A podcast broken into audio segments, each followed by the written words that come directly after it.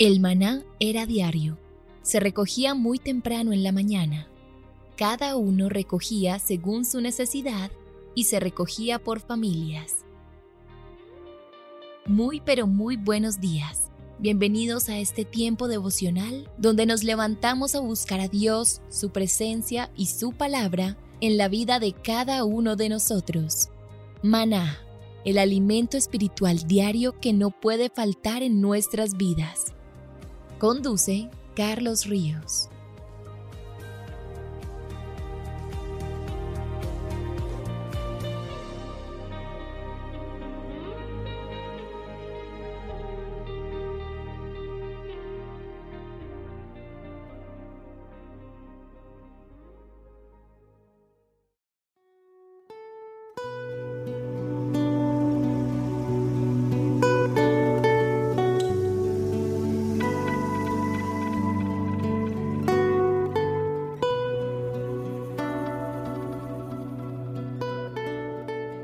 Agenda devocional maná.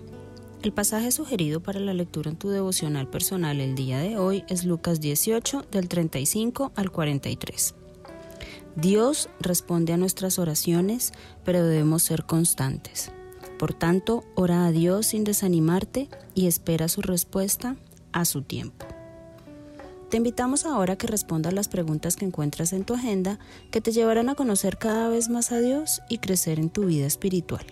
Y para confirmar tus respuestas, visita nuestras redes sociales, Instagram y Facebook.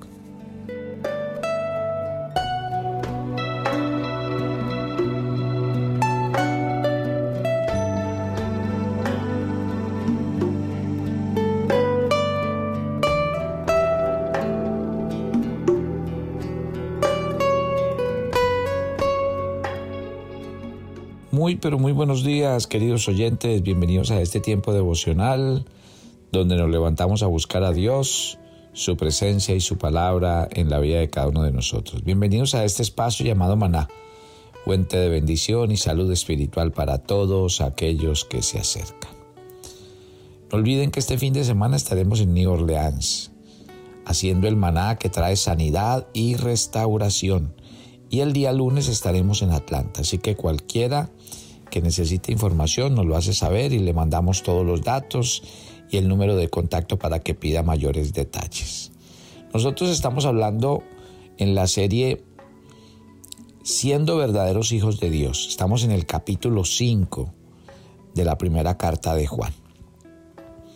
En el versículo 1, en la segunda parte, dice, y todo aquel que ama al que engendró, ama también al que ha sido engendrado por él.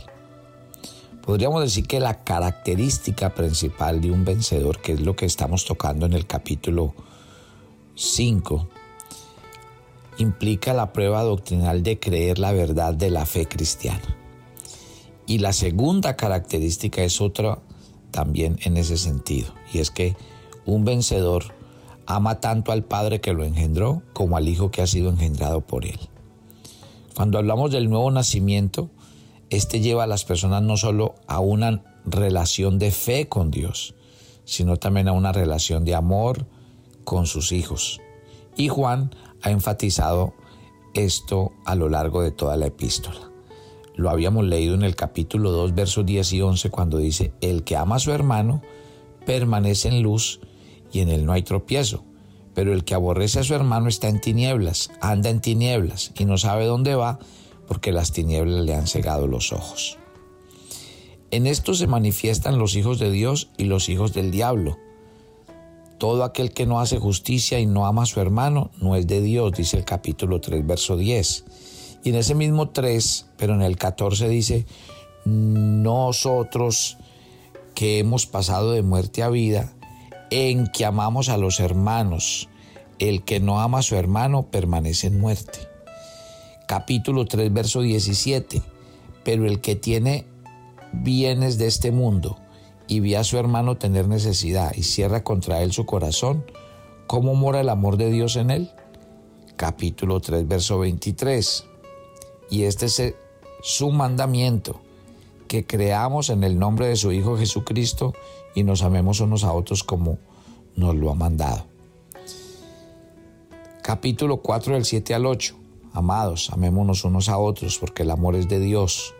Todo aquel que ama es nacido de Dios, conoce a Dios y el que no ama no ha conocido a Dios porque Dios es amor. Capítulo 4, versículo 12. Nadie ha visto jamás a Dios. Si nos amamos a unos a otros, Dios permanece en nosotros y su amor se ha perfeccionado en nosotros. Capítulo 4, versículos 20 al 21. Si alguno dice yo amo a Dios y aborrece a su hermano es mentiroso pues el que no ama a su hermano a quien ha visto, ¿cómo puede amar a Dios a quien no ha visto? Y nosotros tenemos este mandamiento de Él, que el que ame a Dios, ame también a su hermano. Si usted mira todos estos versículos que estamos leyendo, es completamente claro, contundente y sobre todo consecuente. La Biblia dice que hay una característica fundamental en los que hemos nacido de nuevos y es que el amor perfecto de Dios que ha sido sembrado en nuestros corazones nos debe llevar a amar a nuestros hermanos, tanto en la carne como en la fe.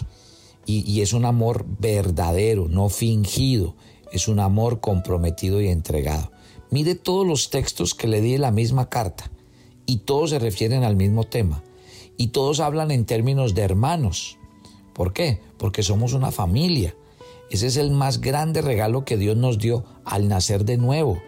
Tener una familia espiritual a la cual pertenecer, en la cual todos participamos de una sola fe, un bautismo, un solo espíritu eh, y un solo Padre, de todos. Y esto realmente es una belleza. Y ahí el lenguaje de Juan. Juan, que todo el tiempo nos está hablando de lo que significa ser un verdadero hijo de Dios, de lo que significa nacer de nuevo, nos habla de la insistencia de amar a los hermanos, de, que en esa familia, en la fe, nos manifestemos el uno al otro. Y por eso él habla de que el que ama al hermano permanece en vida, está vivo, en cambio el que no lo hace está muerto. ¿Se ha preguntado usted si alrededor suyo usted tiene verdaderos hermanos en la fe? Porque a veces, eh, lastimosamente a veces nuestra ida a la iglesia no pasa de ir, recibir el, sermón y salir corriendo. Hay gente que difícilmente tiene contacto con las personas de su iglesia, se reúne con otros hermanos en la fe a orar, comparte la palabra de Dios en grupos pequeños en las casas. Difícilmente a veces vivimos una verdadera comunión como la expresada en el libro de los Hechos, cuando nació la primera iglesia por el Espíritu Santo. Una iglesia que se caracterizó básicamente por buscar a Dios en comunidad, porque en comunidad compartían las cosas, porque esa fe se avivaba precisamente en el ejercicio de esa, del compartir mutuo. No olvide que uno de los máximos peligros que vivimos en el mundo moderno es ese, volvernos cada vez más individualistas, egoístas, y obviamente, yo les he expresado a ustedes cómo el enemigo que nosotros tenemos tiene una estrategia como lo hacen las manadas en el mundo salvaje. En el mundo salvaje los depredadores van y buscan los rebaños y obviamente ellos no pueden ir tras las presas cuando el rebaño está compacto. Y lo que hacen son unas, eh, unas estrategias donde van, persiguen al rebaño y lo que hacen es separar a las más débiles, separar a los recién nacidos. Y cuando los separan, obviamente, si alguno del rebaño queda aparte, ya se vuelve presa fácil del enemigo. Prácticamente está condenado a ser la víctima. Es exactamente lo mismo.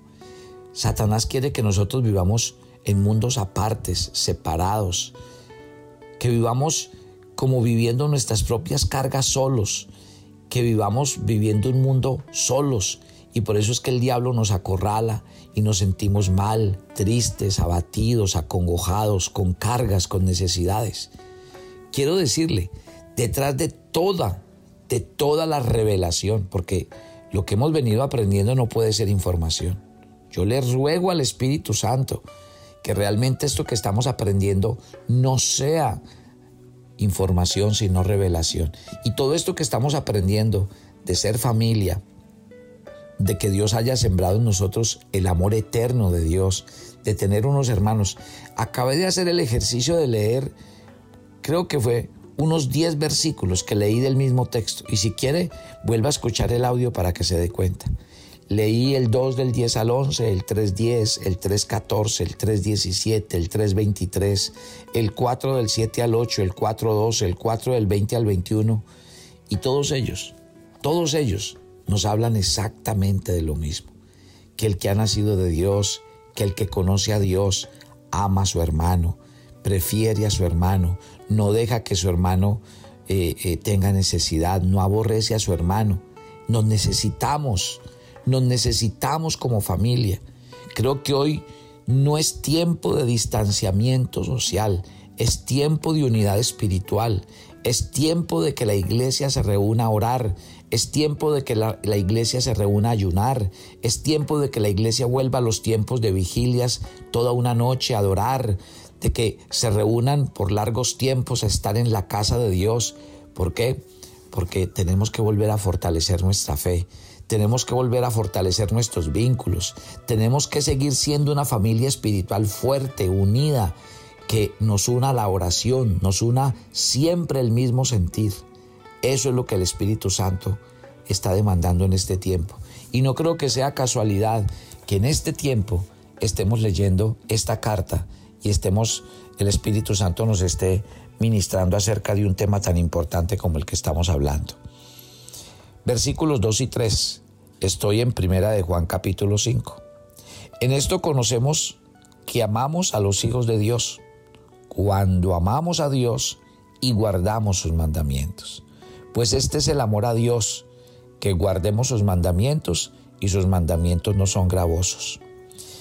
Todo el mes de octubre, en Maná, durante los tres días de ayuno, cuando empezó el seminario, hablamos de la obediencia y los cinco fines de semana de octubre hablamos de la obediencia.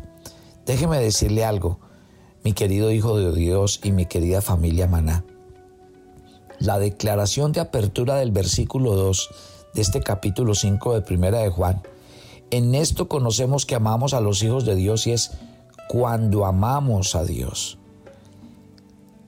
Es, podríamos decir, la verdad que Juan expresa con mayor fuerza en esta carta. Así como es imposible amar a Dios sin amar a sus hijos, así también es imposible amar realmente a sus hijos si no amamos a Dios.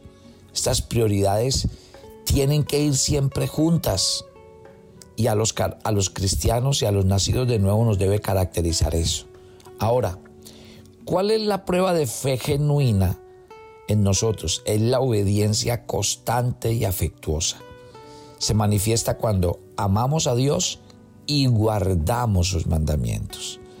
La verdadera fe salvadora produce amor, lo cual resulta en obediencia. Aquellos que creen que Dios es aquel que la Biblia revela, responderán en amor, en alabanza, en adoración. Aquí la palabra guardamos se traduce de una de las formas del tiempo presente del verbo que está en griego poieo, que tiene la connotación de conseguir, llevar a cabo, practicar.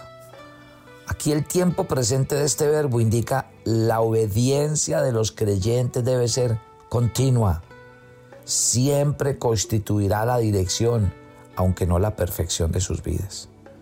Una palabra diferente, en una, en una forma de, de un verbo diferente, traduce guardemos en el versículo 3 y tiene la connotación de vigilar, custodiar o preservar. O sea, póngale atención a esto. Aquel que ama de veras a Dios, y, esto es importante que los cristianos lo entendamos. Aquel que ama de veras a Dios siempre mantendrá una actitud de obediencia hacia sus mandamientos. Verá los mandamientos de Dios como un tesoro precioso que se debe guardar a todo precio. Por eso este verbo, poieo, se refiere a acción, mientras que el otro, tereo, a la actitud del corazón que motiva la obediencia. Y yo se los enseñé durante todo un mes. Dios no quiere personas en la iglesia ni en la vida diaria obligados. Imagine Dios a una persona obligada a que ore por las mañanas porque si no ora le va mal, o orar para que le vaya bien. O una persona ayunando como para voltearle el brazo a Dios y decirle, me tienes que dar esto en este tiempo de ayuno. No, Dios quiere corazones genuinos, voluntarios, que respondan a su amor. Lo mismo con el tema financiero. Dios quiere que alguien dé, pero no para que Dios lo bendiga, lo prospere, lo multiplique. Dios quiere que cuando una persona dé, diga, Señor, mire, es que de lo recibido de su mano yo le doy. O sea, que yo realmente no le estoy dando nada a Dios, porque estoy viviendo en gratitud, en alabanza, en adoración de todo lo que Él me da. Y que Dios todo lo que vea de nosotros lo vea fruto del amor, porque no tenemos con qué pagarle, pero al menos sí tenemos una actitud que demostrarle, que estamos agradecidos, que vivimos honrados por toda su obra de amor, de salvación, por el regalo de, su presencia, de llamarnos hijos de Dios, de hacernos parte de su familia. Usted se ha asegurado de, de tener gratitud a Dios, se ha asegurado de mostrarle a Dios su amor, de darle gracias por tantas maravillas. Por toda la Biblia se extiende el principio de que quienes aman de verdad a Dios le obedecerán.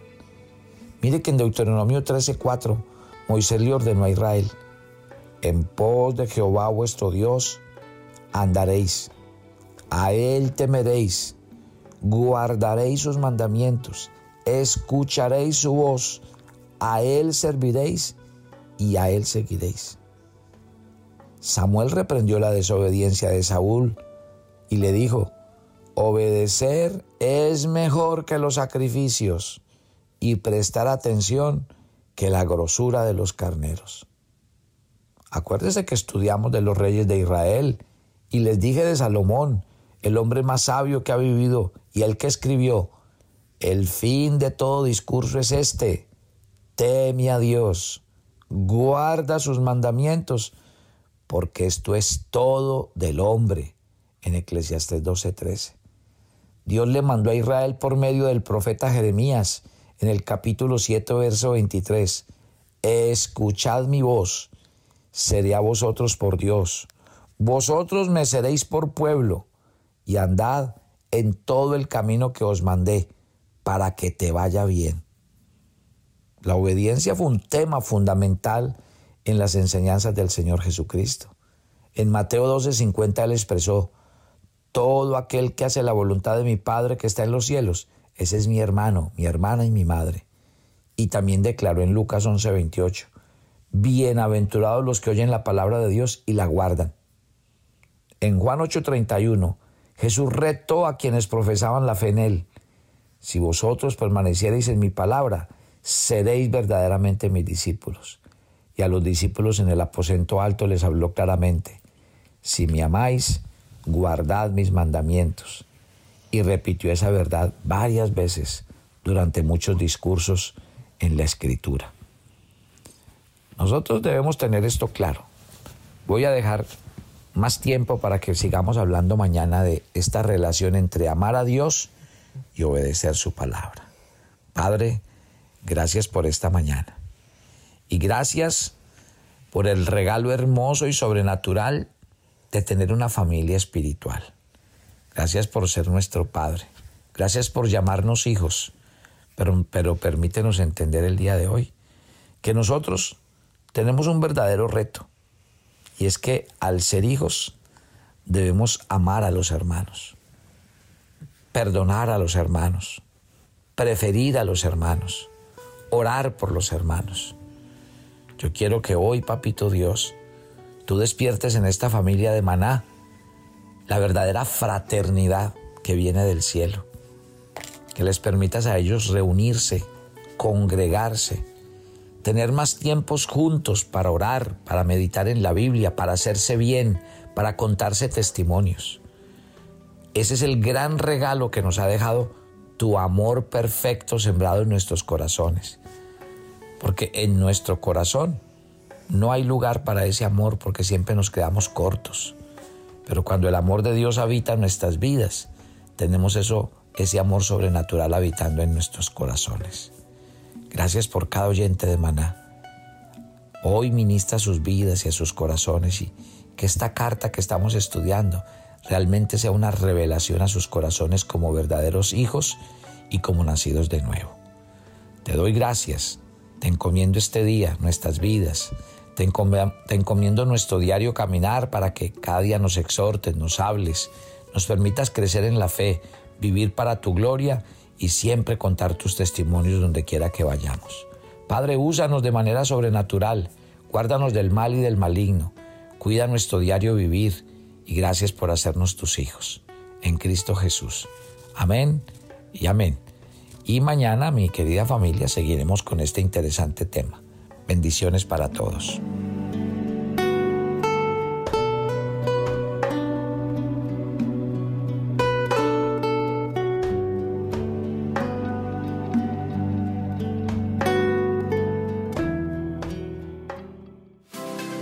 Todos los miércoles a las 7 de la noche tenemos una invitación para las mujeres que quieren conocer más a Dios. Conéctate por nuestro canal de YouTube Devocional Maná. Te esperamos. Quieres enterarte de nuestros temas, reuniones y devocionales, suscríbete a nuestro canal de YouTube Devocional Maná y da clic en la campanita de cualquiera de nuestros videos para activar el recordatorio.